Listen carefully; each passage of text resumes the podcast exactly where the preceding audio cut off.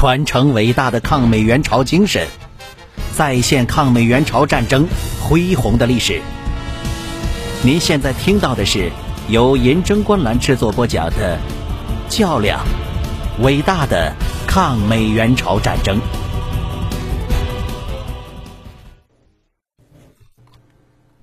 第二百七十七集。中共中央。在决策组成中国人民志愿军入朝参战时，对志愿军参战后的朝鲜战局形势有过三种的估计。我们再简要重述一遍：第一，是在苏联的帮助下，成功的驱逐美军和其他侵略军，根本解决朝鲜问题；第二，在苏联的武器装备和帮助不能及时到达，空军不能提供支援的情况下。在朝鲜打成僵局，甚至被迫撤退，美国对中国宣战，从而影响整个国家的恢复和建设计划。第三是志愿军灵活指挥，充分发挥自身战术特长，能够攻打除大中城市以外的地区，则可迫使美国通过谈判解决问题。但是条件是美军必须首先撤至三八线以南。而在这三种可能中，中共中央认为出现第三种情况的可能性是最大的，认为经过志愿军和朝鲜人民军的并肩作战，使美国在朝鲜遭受严重打击和损失，使他碰得头破血流，知难而退。估计这种可能性要大一些，而这也是我们所要争取的。抗美援朝、保家卫国，就是要争取这种可能的实现。我们相信自己的力量是可以争取到这种可能的实现的，但是美帝也有疯狂的一派，对于他铤而走险，我们也需要有所准备。志愿军入朝参战以后，在武器装备处于绝对劣势的情况下，仅仅以步兵为主体，在少量炮兵的支援下，连续进行五次战役。把完全现代化装备、实行陆海空三军联合、全方位立体作战的联合国军，从鸭绿江边打回到三八线及以南地区。经过反复较量，将战线稳定在三八线南北地区。虽然付出了极为惨重的代价，但是迅速的打出了战争有利的形势，迫使联合国军由战略进攻转为战略防御。美国当局也不得不调整了朝鲜战争的政策。然而，由于武器装备敌我悬殊太大，尤其是志愿军没有空军和海军的支援配合，在作战中实际困难很多。加之朝鲜的特殊地理环境，也使志愿军的作战受到很多限制。第一，由于没有空军、海军支援配合，特别是没有空军和严重缺乏防空作战武器，志愿军在作战空间和作战时间上受到了严重的限制。在作战空间上，美国空军控制着整个战场，可以攻击志愿军后方；其海军可以控制志愿军侧后海岸。志愿军前线和后方昼间和夜间都要严密组织防空袭，否则就会遭到不必要的损失。而志愿军无力攻击美军后方和海岸，在作战时间上，美军可以全天使作战，而志愿军昼间没有行动的自由。部队行动和物资运输主要靠夜间进行，志愿军整个作战机器的运转受到严重的限制。第二，仅仅是步兵在少量炮兵支援下作战，没有摩托化装备，没有坦克参战，也严重缺乏反坦克武器，因此攻击火力和战场机动能力非常之弱，可以挫败联合国军的进攻，但是难以歼灭联合国军重兵集团。难以对付美军集群坦克，每次战役可以包围其一个师甚至几个师，但对其一个整师或一个整团都难以达到歼灭的任务。歼灭南朝鲜军要相对灵活容易一些。当联合国军突围逃跑后，志愿军只能徒步追击，根本追不过敌军的摩托化和机械化。特别是第三和第五次战役时，联合国军每日后撤约三十公里。这恰恰是志愿军徒步追击的一夜行程。等志愿军接近以后，联合国军再行后撤三十公里，这使志愿军疲于奔命，不能扩大歼敌战果。第二次战役时，美军第十军利用海空军优势从海上撤退，志愿军没有空军和海军，对美军从海上撤退无能为力。从第三次战役开始，双方都形成连贯的战线。志愿军虽然可以突破联合国军的防线，但突破后实现战役上的迂回包围比较困难。在防御作战中，志愿军只能依托一般的野战攻势，难以抗御联合国军以飞机、坦克、火炮猛烈火力的攻击，因此组织坚守防御非常困难。第三，志愿军所需作战物资全部由国内组织供应，并且物资消耗量大。然而，运输手段和运输工具有限，没有空中和海上的运输，主要靠火车和汽车运输，整个运输能力弱，加上没有制空权，在美国空军的轰炸封锁下，道路常遭破坏，物资和运输车辆在运输过程中因美军飞机轰炸扫射，损失也非常严重，物资耗损达百分之三十到四十，运输严重困难。远远不能满足作战的需求，弹药只能保证重点供应。粮食供应在前三次战役时只能达到需求量的百分之二十五到三十，到第四、第五次战役时也只能勉强达到百分之五十左右。作战中跟进补给能力更弱，基本只靠部队本身携带，带几天打几天，一般只能维持七到十天。美军。称其为礼拜攻势。这种运输补给状况严重的影响了志愿军的作战实施，限制了战役决心、战役规模和持续作战的时间，也使志愿军被迫放弃了许多的有利战机。第四，朝鲜半岛幅员小，三面环海，南北狭长，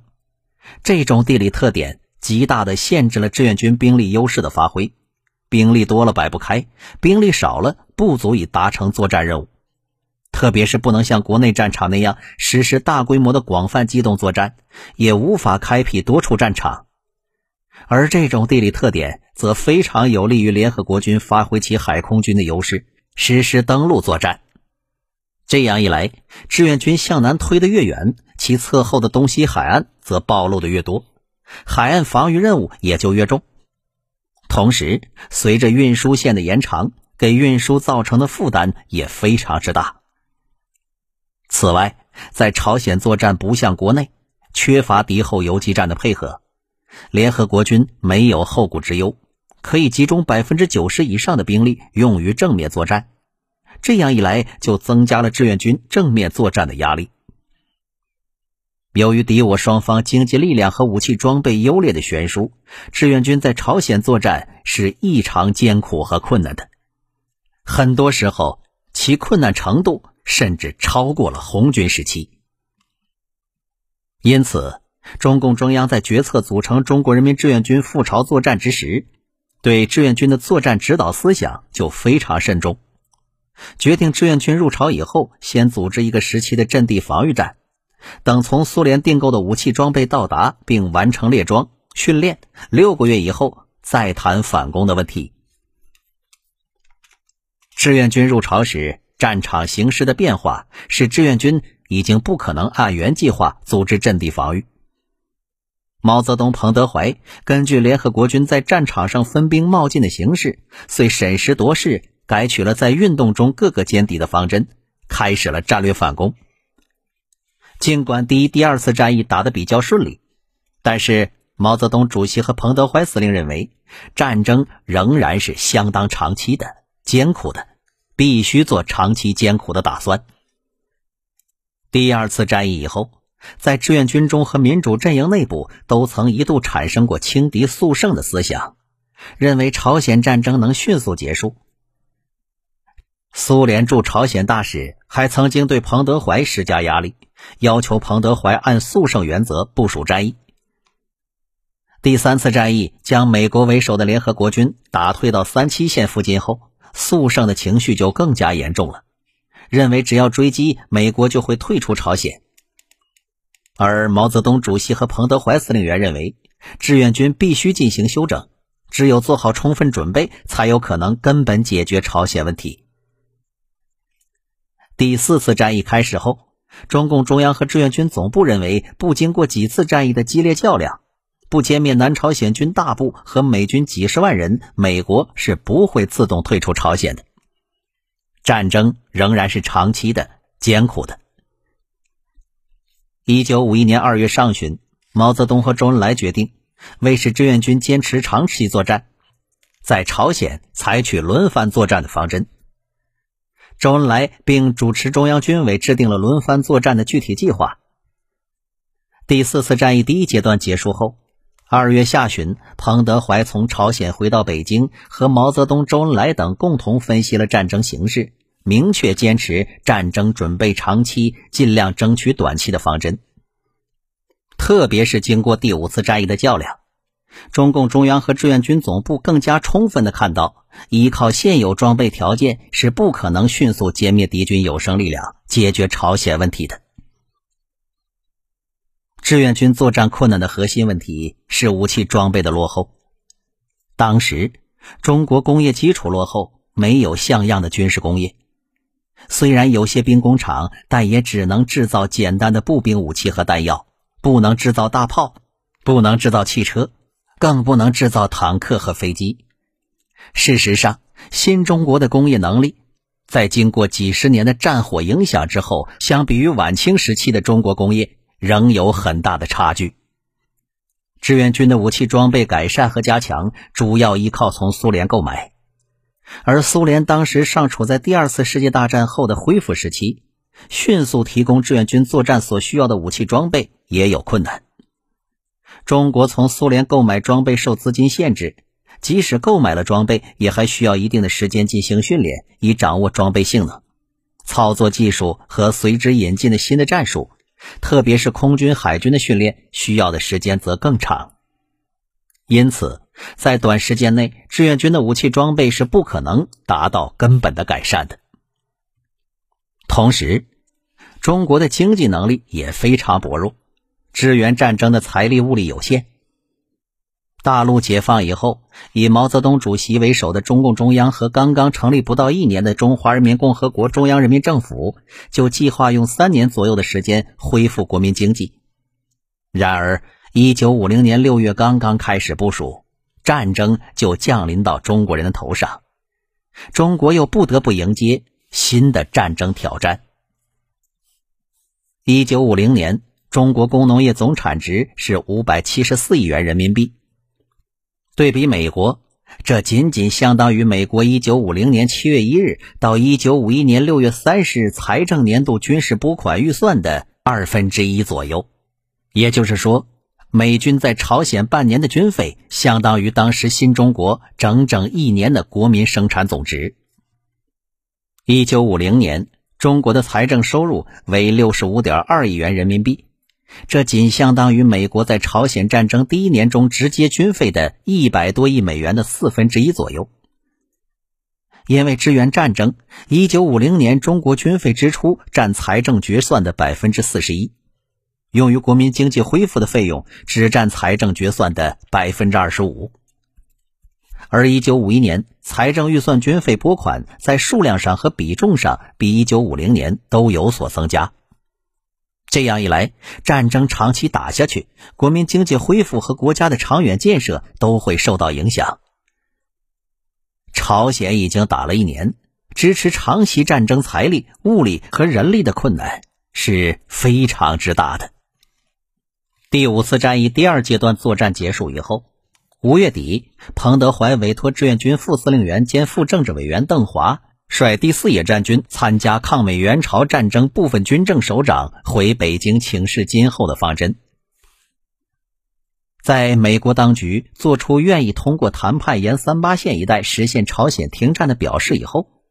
六月三日，金日成也来到北京，与毛泽东主席共同分析了战争的形势，讨论战争方针问题。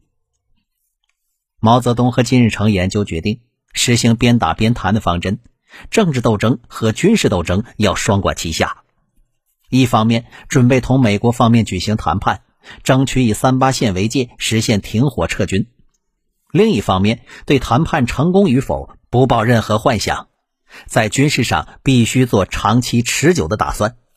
并以坚定的军事打击粉碎联合国军的任何进攻，以配合停战谈判的顺利的进行。据此，中共中央明确了充分准备持久作战和争取和谈判达到结束战争的指导方针。聂荣臻元帅曾经这样回忆：当时中共中央开会专门研究了这个问题。第五次战役以后，中央开会研究下一步该怎么办。会上多数同志主张我军已停在三八线附近，边打边谈，争取谈判解决问题。我当时也是同意这个意见的。我认为把敌人赶出北朝鲜的政治目的已经达到，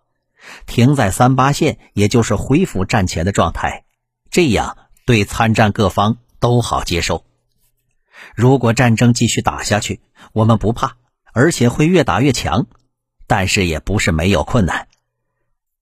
会议在毛泽东的支持下，最后确定了边打边谈的方针。六月五日，毛泽东致电斯大林，决定派高岗前往莫斯科，向斯大林通报毛泽东和金日成讨论的情况以及中共中央的意见，并听取斯大林的意见。正在北京的金日成也希望与高岗一同前往莫斯科，与斯大林讨论这些问题。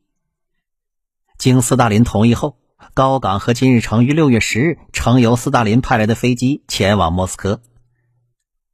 斯大林赞同毛泽东与金日成对形势的分析，以及中共中央对战争指导方针的意见。